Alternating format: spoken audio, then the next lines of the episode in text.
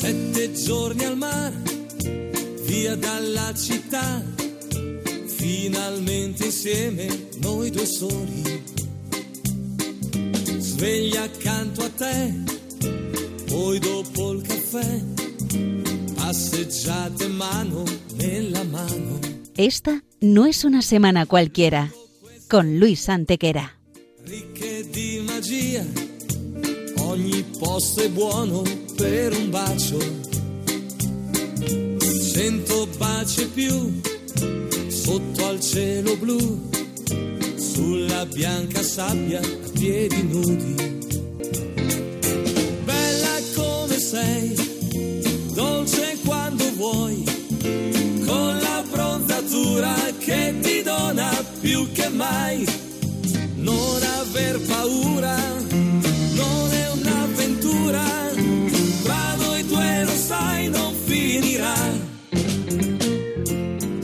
Hola a todos, bienvenidos una vez más al programa Esta no es una semana cualquiera en Radio María con un servidor de ustedes Luis Antequera y Mariate Aragonés. Y bien, Luis, ¿qué semana nos ocupa hoy? Hoy Mariate le vamos a dar un repaso a algunos de los hechos históricos ocurridos entre un 14 y un 20 de abril, una semana que no es una semana cualquiera, siete días, sette giorni, como dice nuestra sintonía, en los que han pasado a lo largo de la historia cosas que ni se imaginan nuestros oyentes, porque la historia es así, mejor y más fantástica que la más increíble de las fantasías. Comencemos pues.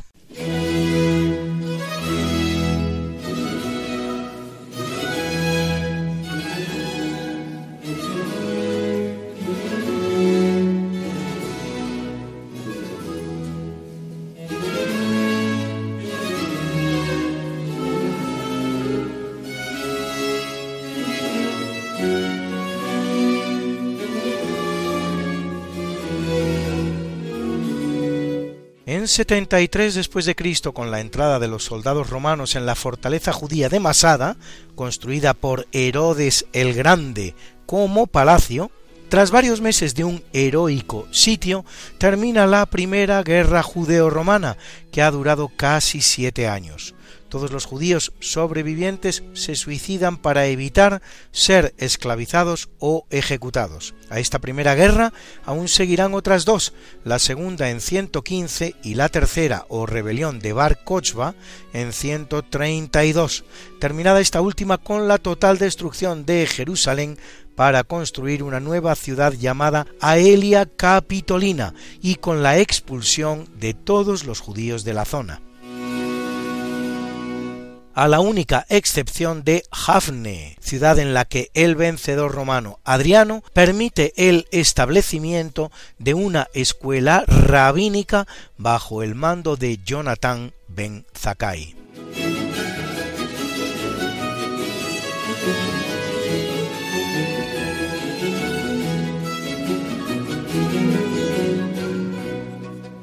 En 1188, bajo el reinado de Alfonso IX de León, comienzan las Cortes del Reino de León, constituidas con tres estamentos, los privilegiados, a saber, clero y nobleza, y los no privilegiados, las ciudades a través de sus representantes libremente elegidos. En 2013 la UNESCO la reconoce en el programa Memoria del Mundo como el testimonio documental más antiguo del sistema parlamentario europeo, en las que la plebe participa por primera vez, tomando decisiones del más alto nivel, junto con el rey, la Iglesia y la nobleza. En 2019 las Cortes Generales Españolas reconocen a las Cortes de León de 1188 como cuna del parlamentarismo. El evento se anticipa en 27 años al que muchos tienen por primer acto de parlamentarismo de la historia, nada menos que 27 años. La Asamblea reunida en 1215 en Runnymede, cerca de Windsor, en Inglaterra, obligando al monarca inglés Juan I o Juan sin tierra a firmar la Carta Magna.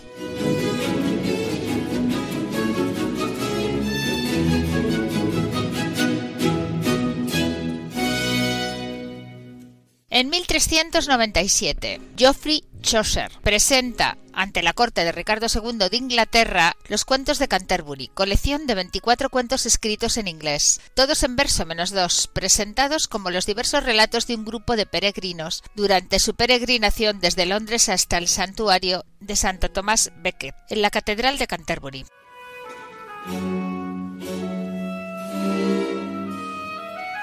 Santo Tomás Cantuariense, como se le conoce en español, es un santo muy importante en la historia inglesa.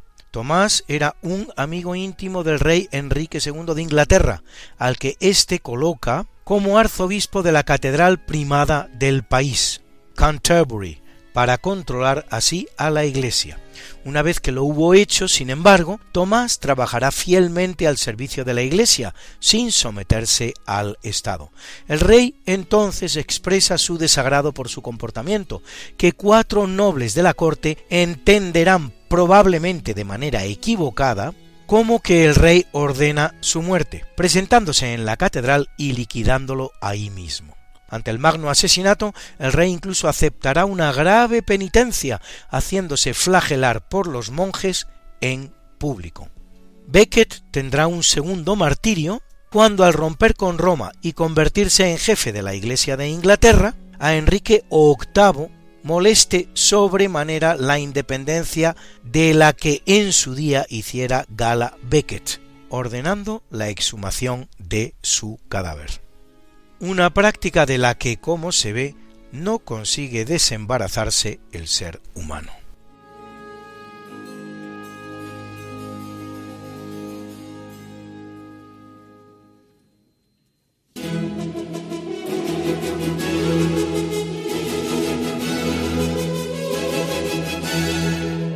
En el capítulo siempre fecundo de la conquista, colonización y evangelización de América por los españoles, que va a permitir a los indígenas americanos el tránsito del neolítico al renacimiento. En apenas dos generaciones, un tránsito que a los europeos había costado 7.000 enteros años, en 1492 se firman las capitulaciones de Santa Fe entre los reyes católicos y Cristóbal Colón, por las cuales Colón recibe los cargos de almirante, virrey y gobernador general de todos los territorios que halle, y el diezmo de cuantas mercaderías traiga de los mismos. Colón había buscado el apoyo de su viaje en las principales cortes europeas, en Portugal, en Francia, en Inglaterra, hallándolo solo en los reyes españoles que hacen una arriesgada apuesta que va a condicionar para siempre la historia de España.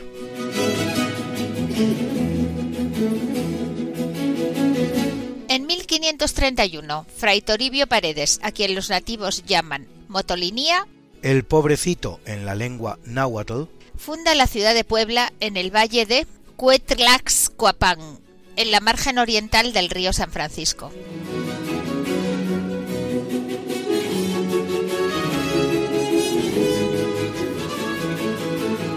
En 1593 Francisco de Argañaraz funda San Salvador de Velazco en el valle de Jujuy, en la actual Argentina, con 465.000 habitantes al día de hoy. Haciendo posible todos ellos y muchos más tres siglos de pax hispana sin precedentes en la historia americana, la cual, una vez que España abandone el escenario, conocerá más de dos centenares de conflictos, tanto civiles como entre vecinos.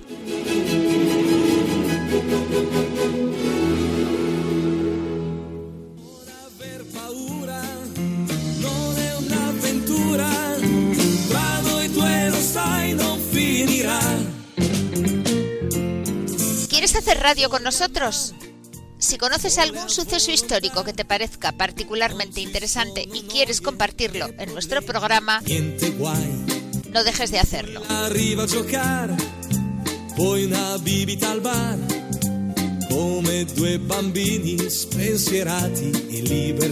Puedes grabar un MP3 de hasta 3 minutos de duración y enviárnoslo a esta no es una semana cualquiera, así como suena, sin puntos ni espacios, arroba radiomaria.es.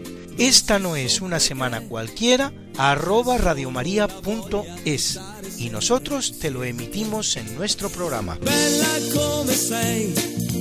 dolce quando vuoi, con la prontatura che ti dona più che mai.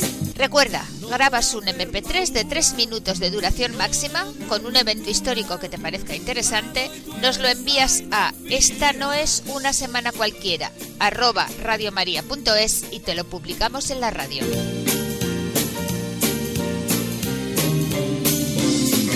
¡Anímate!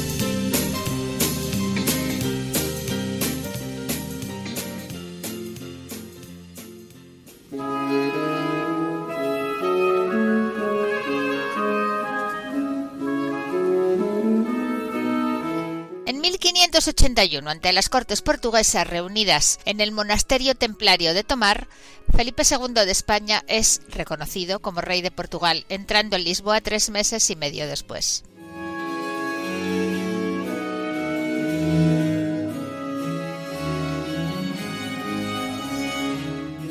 ¿Cómo se ha llegado a esa situación? Pues bien, muerto el rey Sebastián de Portugal, luchando en Alcázar-Quibir, en Marruecos, a pesar de los reiterados consejos que en sentido contrario le había dado su tío Felipe de España, el mejor derecho al trono portugués recae precisamente en este, que los recibe de su madre, la emperatriz Isabel de Portugal.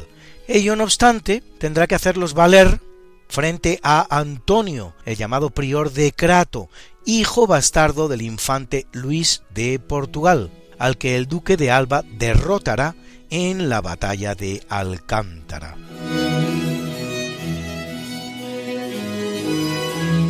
Felipe reinará en Portugal como Felipe I, iniciando el periodo que se llama de los tres Felipes, 60 años hasta 1640, en que el rey de España Felipe II, Felipe III y Felipe IV es también rey de Portugal, con el nombre de Felipe I, Felipe II y Felipe III respectivamente.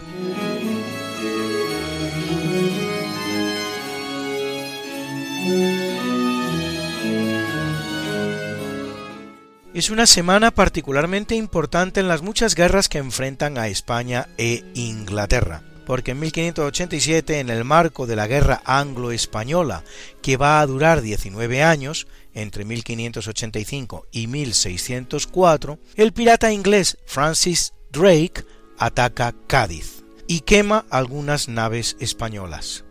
Al episodio seguirá el intento frustrado de la Armada Española de invadir Inglaterra en 1588 y el no menos frustrado de los ingleses, con la llamada contraarmada, de invadir España en 1589 y luego ya una serie de continuas victorias españolas en diversos escenarios, los cuales, a la muerte de Isabel I de Inglaterra, conducen a la llamada Conferencia de Somerset o Paz de Londres, un tratado entre Felipe III de España y Jacobo I de Inglaterra muy favorable a los intereses españoles, donde a cambio de no entrometerse en la cuestión religiosa inglesa, España obliga a Inglaterra a abandonar su apoyo a los Países Bajos, a abrir el Canal de la Mancha al transporte español, a renunciar al traslado de mercancías de España a Holanda y a poner fin a la piratería inglesa.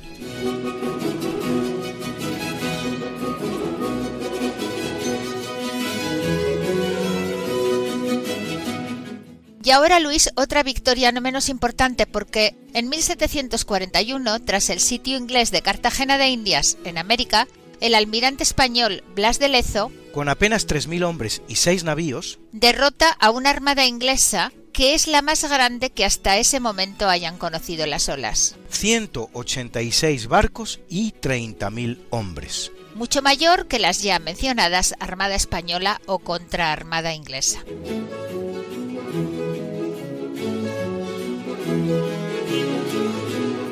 La humillación es tan grande, Mariate, que el rey Jorge II de Inglaterra, que por cierto ya había acuñado una moneda conmemorando la victoria sin que ésta se hubiera producido todavía, prohibirá bajo pena de muerte siquiera mencionar el episodio.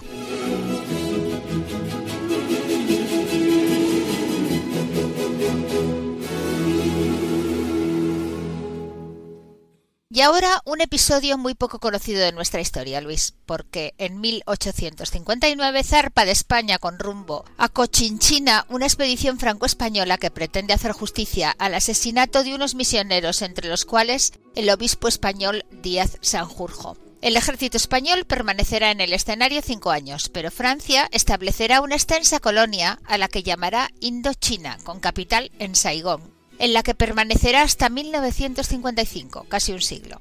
A los españoles la aventura les parecerá tan lejana que acuñan la famosa expresión irse a la conchinchina, para indicar que uno se va muy lejos.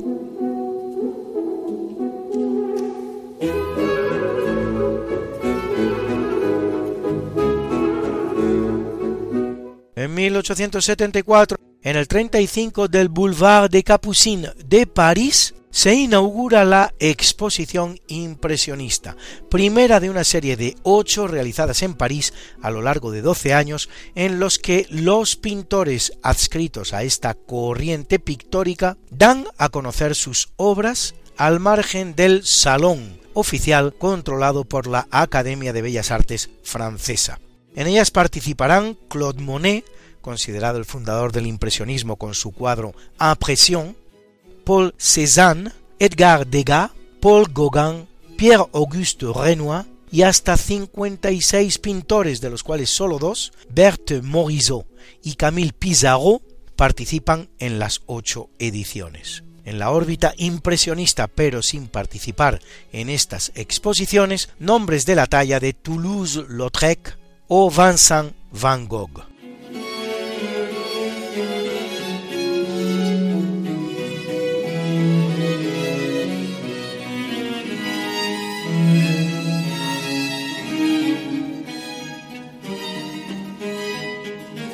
En 1917, en plena Primera Guerra Mundial, y con el zar preso de los revolucionarios comunistas, después de atravesar Europa en el famoso vagón sellado que le han proporcionado los alemanes para que pueda llegar a Rusia, Vladimir Ilich Ulyanov, más conocido como Lenin,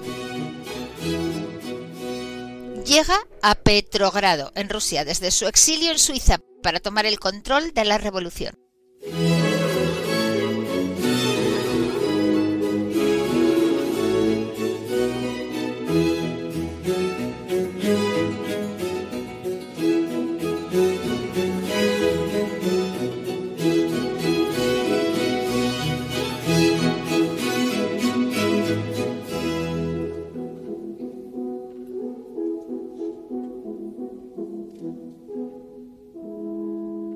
Por cierto que el sellamiento a cal y canto forma parte de la propaganda comunista y en realidad el vagón no iba tan sellado, hasta el punto de que alguna vez durante el largo viaje Lenin incluso hace noche fuera de él. Siete meses después y bajo su dirección, los bolcheviques de Lenin han desalojado a Kerensky del poder y tras crear la Unión de Repúblicas Socialistas Soviéticas y retirarse de la Primera Guerra Mundial, Lenin la dirige con mano de hierro hasta su muerte en 1924, dejando un país desolado en la pobreza, la tristeza y la postración al que todavía le queda por conocer, sin embargo, lo peor de la revolución el estalinismo.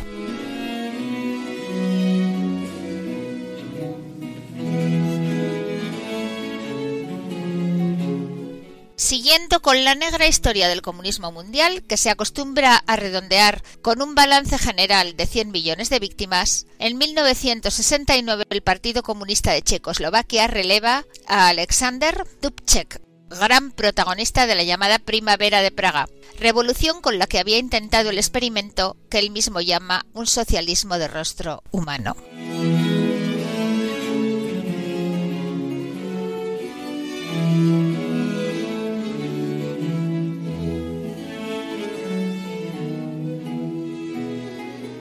En 1945 en el mar Báltico alcanzado por dos torpedos lanzados por el submarino soviético L-3 al mando del capitán Vladimir Konovalov, se hunde el Goya, barco hospital alemán sin armamento y con 7.000 refugiados que huía del puerto polaco de Danzig.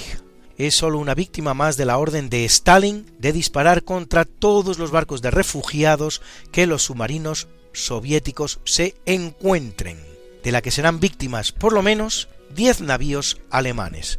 Solo entre el Steuben, el Gustloff y el Goya, los muertos en aguas bálticas superan los 25.000. Compárense con las 1.500 víctimas del Titanic que muchos tienen por el mayor naufragio en la historia de la humanidad.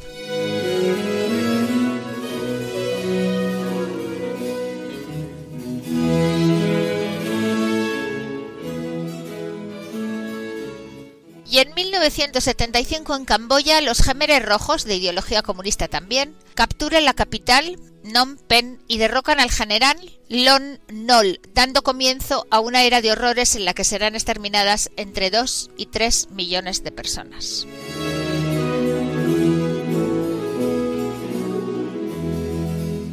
En 1931, en semana como esta y con un balance de tres muertos, se proclama la Segunda República en España. Todo había empezado no con un referéndum, ni siquiera con unas elecciones generales o una proclamación de las Cortes Generales. No, sino en el que es un caso único en la historia, con la celebración de unas simples elecciones municipales dos días antes. No existen datos incontrovertibles sobre los resultados de esas elecciones, dándose varias versiones diferentes sobre los mismos, si bien sí existe, sí existe general consenso sobre el hecho de que las elecciones las ganaron los partidos monárquicos, cosa que constataron incluso los datos emitidos luego por el gobierno republicano, aunque en las grandes capitales ganaran los partidos republicanos. No obstante ello, el director general de la Guardia Civil, el general Sanjurjo, que solo 16 meses después estaría dando un golpe de Estado contra la República, informa por telegrama de que no reprimiría un golpe de Estado contra el rey, mientras el amedrentado gobierno monárquico del conde de Romanones intima a Alfonso XIII a abandonar el país como así hará desde Cartagena a bordo del crucero ligero Príncipe Alfonso con destino a Marsella. Con lo que España se acostó monárquica antes de votar unos ayuntamientos y se levantó republicana después de haberlo hecho.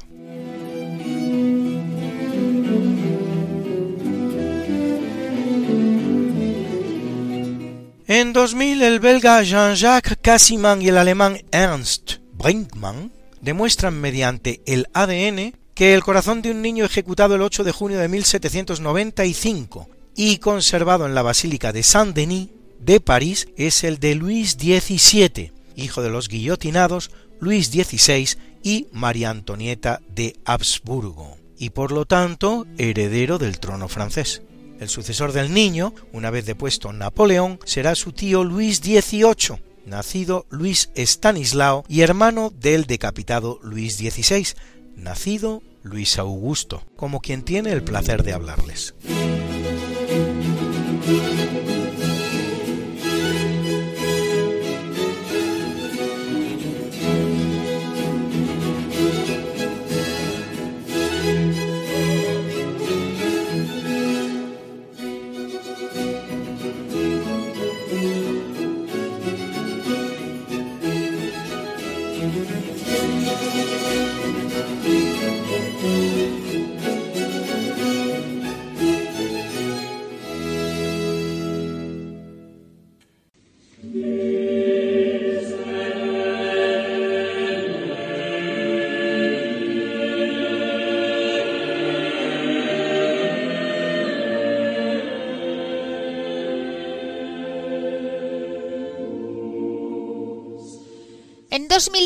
Es elegido Joseph Ratzinger, más conocido como Benedicto XVI, vicentésimo sexagésimo quinto Papa de la Iglesia Católica, que lo es durante ocho años, los que van de 2005 a 2013.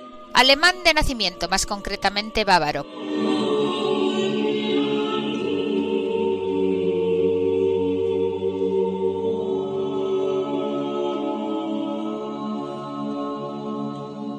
Extraordinario teólogo, autor de tres encíclicas y cuatro exhortaciones apostólicas, gran amante de España que visitará nada menos que cinco veces tantas como ese otro gran amante de nuestro país, que fuera Juan Pablo II, pero en un papado la tercera parte de largo, y decidido impulsor del ecumenismo, será el primer papa en muchos siglos que abandone el solio pontificio mediante abdicación. Y por si ello fuera poco, tenemos que felicitarlo no solo por su elección, sino también por su cumpleaños, nada menos que 94. Herzliche Glückwünschen zum Geburtstag, seine Heiligkeit. O, en otras palabras, felicidades, santidad.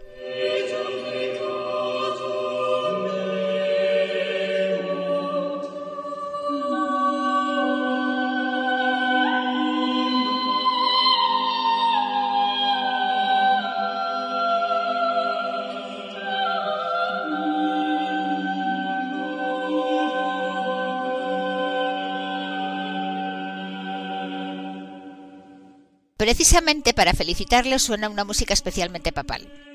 El Miserere de Gregorio Allegri, pieza musical a ocho voces compuesta para la sola audición de los papas, cuya interpretación fuera de las estancias papales o el intento de copiar las partituras estaba castigado con pena de excomunión.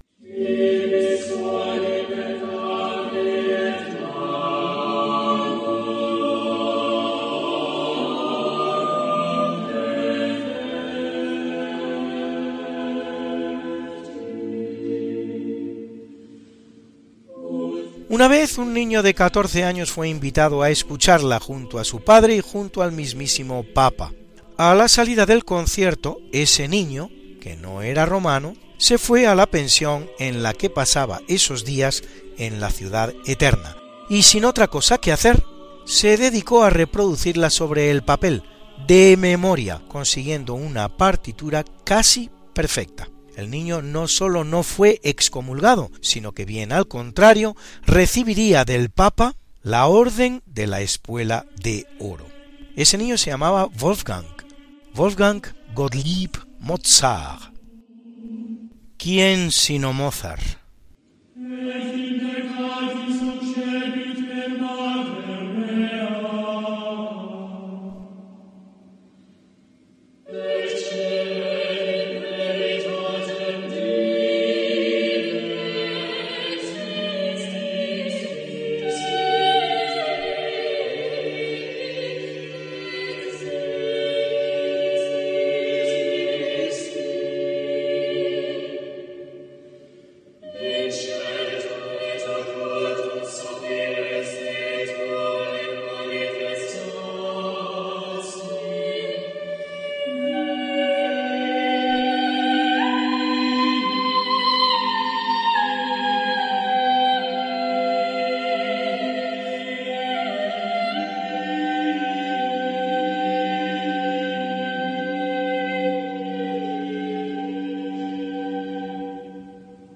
En el capítulo del natalicio es un día propicio a los fundadores de las grandes religiones de la historia porque en 549 a.C.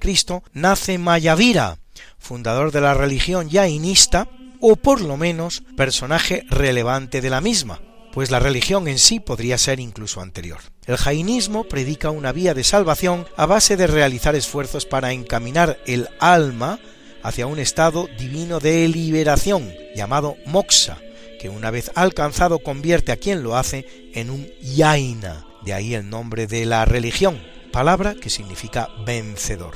Ese estado se puede conseguir a través de sucesivas reencarnaciones.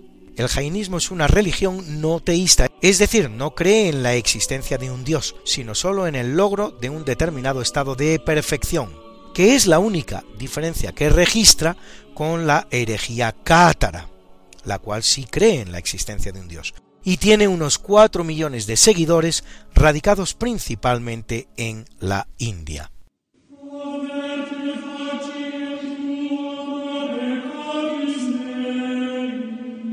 En 216 en Babilonia nace Manes, fundador del maniqueísmo, religión según la cual existen dos principios, el bien y el mal, en constante lucha y oposición. Ahora ya sabe usted de dónde viene la famosa expresión, eso es maniqueísmo puro para expresar una situación en la que no hay matices ni términos medios, y contra la lógica muchas veces solo se contempla la posibilidad de una respuesta completamente afirmativa o completamente negativa.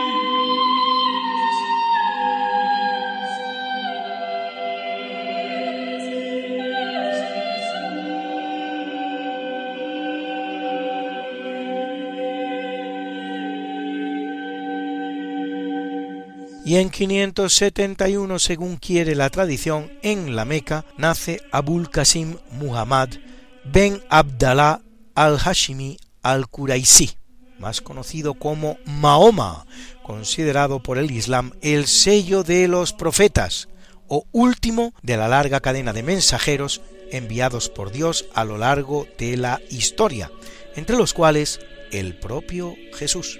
A los 40 años de edad, retirado en el desierto en una cueva del monte Irá, y según declara, Mahoma recibe la revelación de Dios, Alá, a través del arcángel Gabriel, que es precisamente la que va a recoger el Corán, el libro santo de los musulmanes.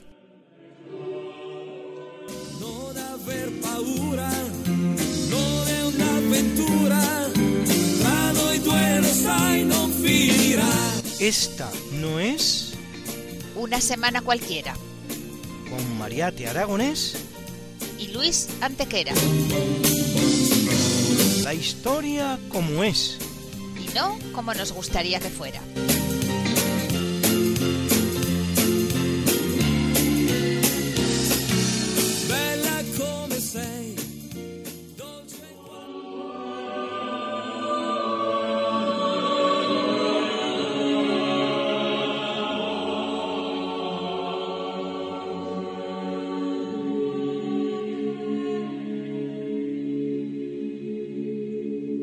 En 1162 nace Temujin, más conocido como Genghis Khan, caudillo mongol de origen aristocrático, aunque creció en la pobreza, que une a todas las tribus mongolas nómadas e inicia una serie de victorias contra naimanos, keraitas, kirguises, uigures, kitán, chia, imperio yin, imperio corasmio, conquistas que le llevan a construir uno de los imperios más extensos de la historia, que se extiende por lo que constituye el territorio de 30 países actuales, unos 30 millones de kilómetros cuadrados, y todo ello en poco más de tres décadas.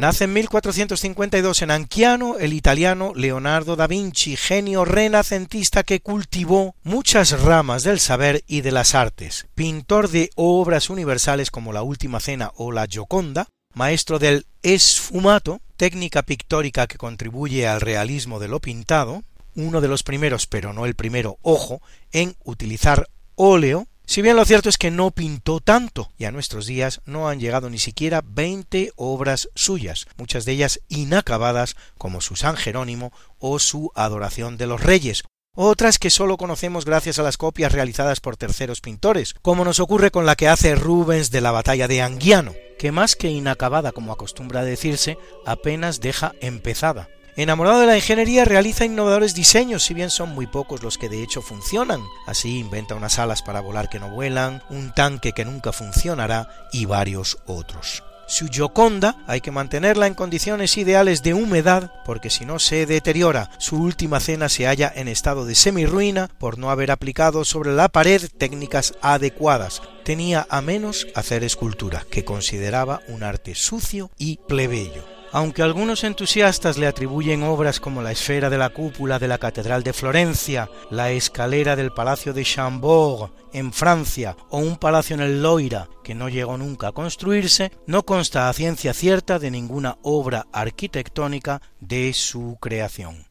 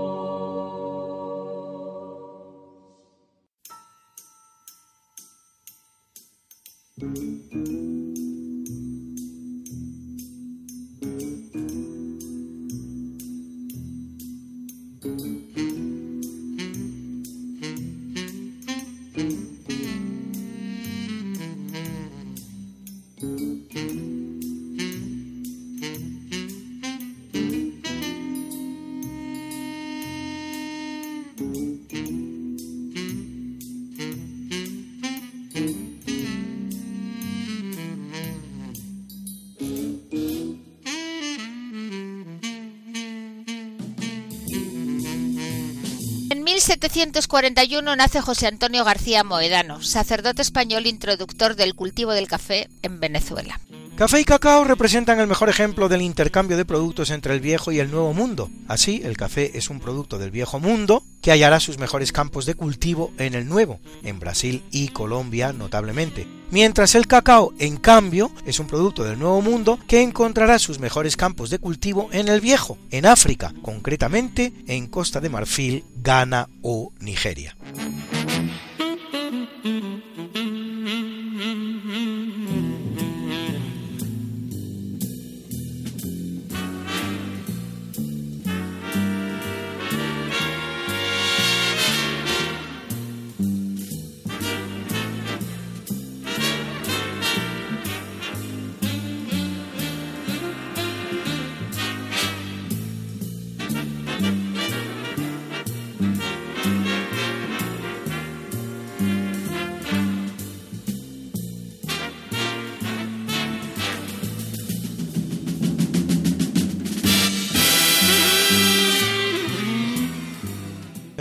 1923 nace Stuart Adams, químico británico que junto con un equipo de cuatro investigadores de la compañía Boots UK sintetiza el ibuprofeno, uno de los grandes antiinflamatorios del momento.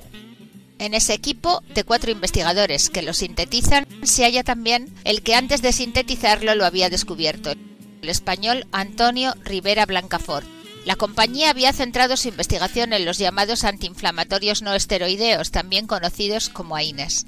Buscaban una alternativa más potente que la aspirina para tratar la artritis reumatoide y se encontraron con un remedio de triple acción que reducía la inflamación, bajaba la fiebre y funcionaba como analgésico. Las ventas anuales del ibuprofeno superan hoy en el mundo los 3.000 millones de dólares.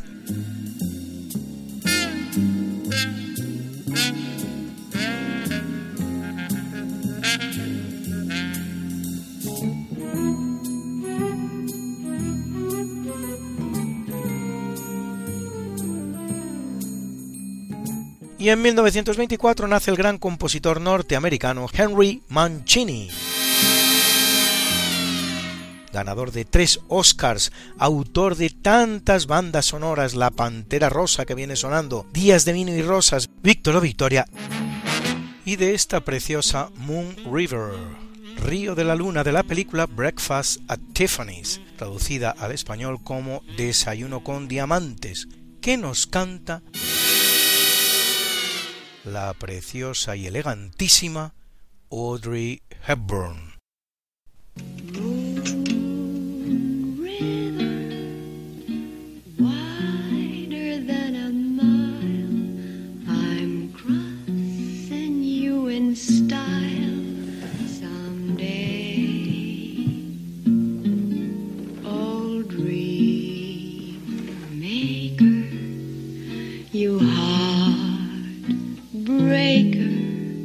Wherever you're going,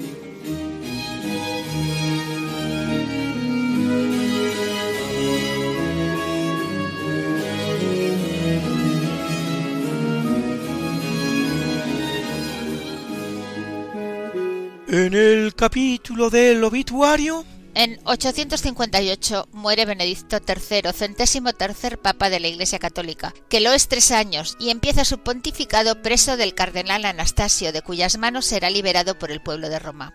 No corren los tiempos más edificantes del papado y su pontificado, situado en pleno siglo de plomo de la Iglesia, coincide con el periodo que la leyenda atribuye al de la llamada papisa Juana.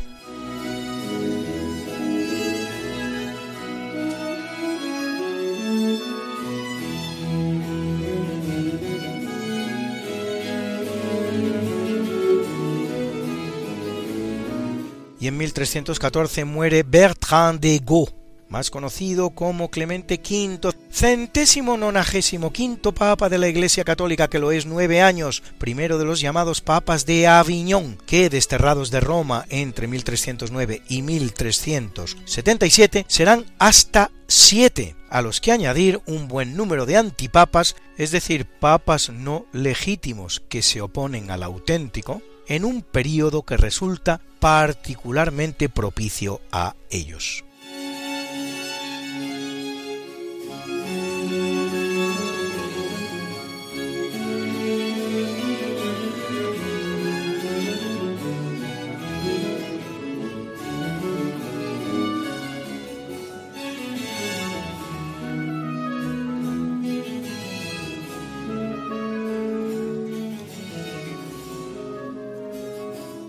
Muere en 1446 en Florencia Filippo Brunelleschi, orfebre, arquitecto y escultor italiano, máximo exponente junto con Verrocchio, Botticelli, Donatello, Leonardo, Michelangelo o Raffaello del Renacimiento italiano, autor de la cúpula de la maravillosa Catedral de Florencia.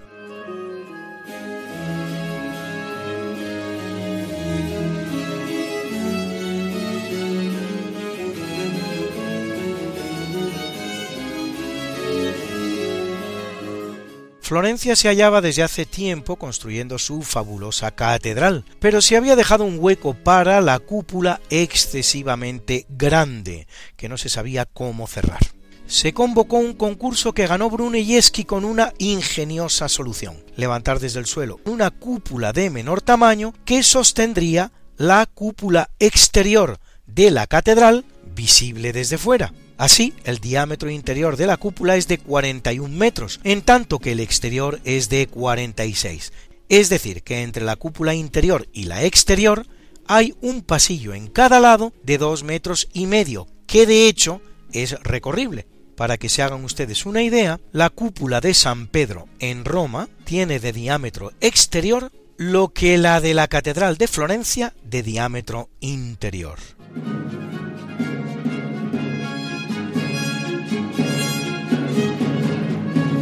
Muere en 1588 el pintor renacentista italiano Paolo Cagliari, más conocido como Veronese o el Veronés.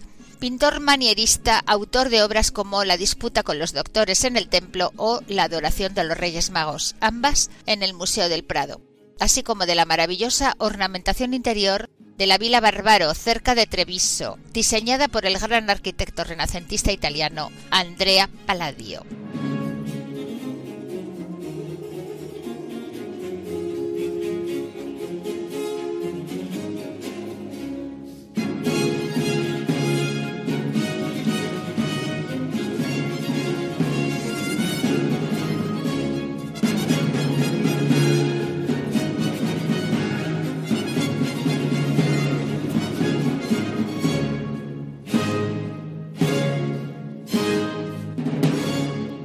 Muere en 1759 en Londres el prolífico compositor barroco inglés de origen alemán Georg Friedrich Händel. Deja una abundante creación de más de 600 obras, entre las cuales las maravillosas suites conocidas como Water Music, música del agua en español, estrenadas en 1717 por comisión del rey Jorge I para ser interpretadas en el río Támesis y que hoy vienen formando parte de nuestra banda sonora.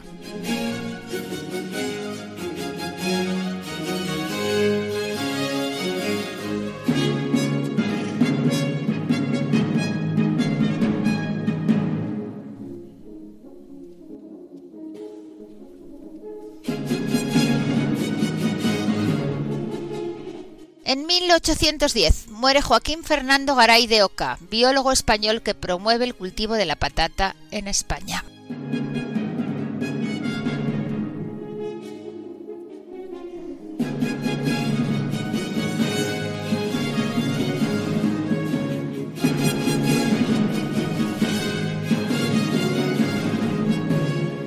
Se suele decir que introduce su consumo en nuestro país, a donde había llegado desde América, concretamente del Perú, dos siglos y medio antes, en 1554. Pero no es una afirmación exacta, pues consta de unos frailes que con las sequías y hambrunas de 1571 gestionan en Sevilla un hospital donde utilizan la patata para dar de comer a los enfermos. Thomas Harriot la llevará a Inglaterra en 1586, Carolus Clusius a Roma dos años más tarde, y en 1785 Antoine Parmentier, que siempre es presentado como el gran promotor de la patata, aunque como vemos se interesa en ella muy tarde, la introduce en Francia. Una plaga de tizón tardío en 1846 destruye todas las cosechas irlandesas y produce el famoso hambre de la patata, que va a causar la muerte a un millón de irlandeses y obliga a emigrar a otro millón.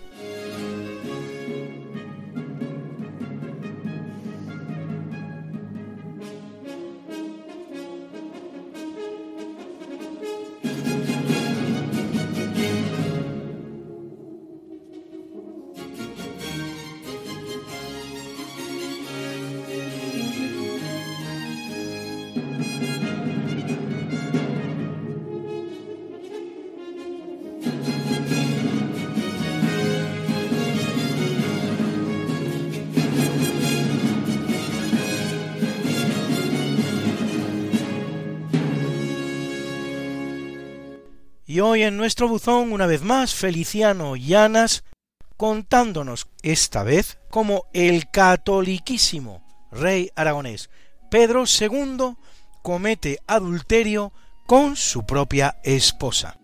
Pedro el Católico fue el primogénito de Alfonso II de Aragón, a quien los somardas cronistas aragoneses, siempre tan ocurrentes, lo llamaron Alfonso II el Casto, por la razón de que siempre fue fiel a su esposa doña Sancha de Castilla. Pedro, con apenas 17 años, ya llegó a ser rey de Aragón y conde de Barcelona. Continuó la reconquista por las tierras bajas de Teruel y Valencia, pues como era obligación de todas estas monarquías hispánicas, y llegó a combatir al infiel en las navas de Tolosa, hombro con hombro con los reyes de Castilla y Navarra. Estamos hablando, por tanto, del siglo XIII, pero a él lo que de verdad le interesaba la expansión de Aragón por el sudeste francés. Quería constituir un imperio a los dos lados del Pirineo. Por estas tierras del mediodía francés se había extendido la herejía albigense y entonces el Papa Inocencio III, impresionado por las cualidades regias de Pedro, decidió captarlo para que le ayudara a combatir a los heréticos. Pedro II se dejaba querer por el Papa, pero tenía el corazón partido, porque por un lado, como buen católico y aliado del Papa, pues le apetecía combatir contra los albigenses. Pero claro, por otro lado, como rey de Aragón, le interesaba tener a los albigenses de su parte y así poder hacer un frente común contra el rey de Francia. Todos estos asuntos territoriales siempre hay que arreglarlos con boda. Y aquí además es cuando entra en juego la pobre María de Montpellier. Y digo pobre porque María de Montpellier es el paradigma de lo poco que pintaba la voluntad de las mujeres en estos juegos de política territorial. Su padre la casó con el vizconde de Marsella. Al poco tiempo enviudó y su padre, sin pedirle opinión por supuesto, la cedió a Bernardo IV, conde de Camins. Entonces el papa, que veía a Pedro muy dubitativo en su lucha contra los albigenses, vio en María la solución a todos sus problemas. Habló con Bernardo de Camins y la conversación fue más o menos en estos términos. Mira, Bernardo, ¿no crees que María de Montpellier es mucha mujer para un conde como tú? ¿No crees que estaría mejor con un rey hecho y derecho como Pedro II de Aragón? Y Bernardo le diría, hombre, Inocencio, eh, si razón tienes, pero claro, divorciarme así de repente. Y el Papa le dijo, bueno, bueno, mira, te voy a dar un motivo y así te puedes divorciar de María Montpellier rápidamente. He hablado con Pedro y te daríamos los territorios de Languedoc para que puedas cuadrar tu condado. Y además, si quieres, hasta te puedo dar indulgencia plenaria. Hombre, gracias, lo de los territorios de Languedoc no está mal tirado, no, mira, me interesaría. Pero hombre, si además ya me das la indulgencia plenaria, así que el Papa disolvió el matrimonio y entregó a María de Montpellier al rey Pedro de. Pedro aceptó el trato de buen grado y sabía que acababa de morir su futuro suegro y por tanto con María heredarían el señorío de Montpellier. Y eso, claro, le daría muchísimo poder en el otro lado de los Pirineos. Tuvieron una hija que murió al poco de nacer y a partir de ahí, Pedro se desentendió de sus obligaciones maritales, pero es que además maltrataba física y emocionalmente a la pobre María y nadie se explicaba el por qué, ni se ha explicado nunca el por qué, porque ya hemos dicho que Pedro era un hombre muy sensual y María de Montpellier, como dicen las crónicas, era una mujer atractiva y experimentada. La situación era calamitosa. La nobleza y el clero estaban que fumaban en pipa, pues necesitaban a toda costa un heredero para consolidar el incipiente reino de Aragón. Así que se pusieron manos a la obra. En un torneo en Montpellier, el rey don Pedro empezó a tontear, mostró sus deseos por una dama que merodeaba por la tribuna de autoridades y esta cosa pues no pasó desapercibida a la camarilla real. Así que se conchavaron y el alcahuete del rey le dijo a don Pedro que la dama en cuestión era muy virtuosa y que solo accedería al encuentro si se realizaba con total discreción y por supuesto a oscuras para no ruborizarse. El rey que estaba como una moto dijo que sí que sí y se presentó en el aposento dispuesta a todo. Lo que no sabía el famoso Pedro es que quien realmente estaba en el lecho era su verdadera esposa, María de Montpellier. Pedro, sin sospechar el engaño, subió a la cama como un miura e hizo justicia a su fama, mientras que detrás de la puerta se aglomeraba en expectante silencio toda la corte aragonesa, que cuando creyó conveniente irrumpió estrepitosamente en el cuarto señalando la cama y gritando ¡Mira, mira, mira! ¿Con quién os habéis acostado? Imaginaos el pobre don Pedro cuando vio entrar de repente en la alcoba de 24 hombres buenos, abades, priores, un representante del obispo, dos notarios, 12 damas de alcurnia y 12 doncellas con cirios que iluminaron la habitación. Bueno, pero claro, se quedó ahí asustado y todavía en paños menores echó mano de la espada, por lo que pensó es que se trataba de una rebelión, ¿no? El equívoco se dio cuenta que había cometido adulterio con su propia esposa. Muchas gracias, Feliciano. Se demuestra una vez más que la historia es más fantástica que la más fantástica de las fantasías.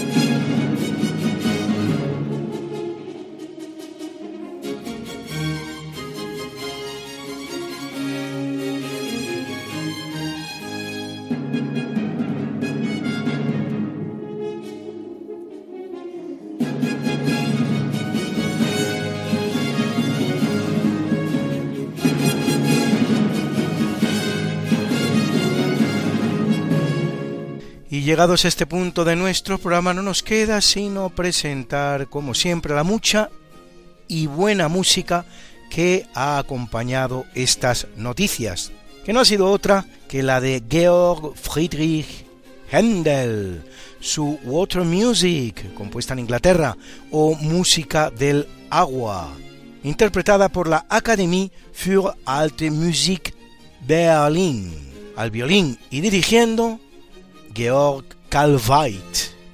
Y también la música del compositor norteamericano Henry Mancini, la Pantera Rosa que interpretaba la Henry Mancini and His Orchestra. Del propio Henry Mancini hemos tenido también la preciosa canción que interpretaba Audrey Hepburn, Moon River, Río de la Luna. Y también ese maravilloso miserere de Gregorio Allegri, interpretado por The Sixteen, los 16, que dirigía su director titular Harry Christophers.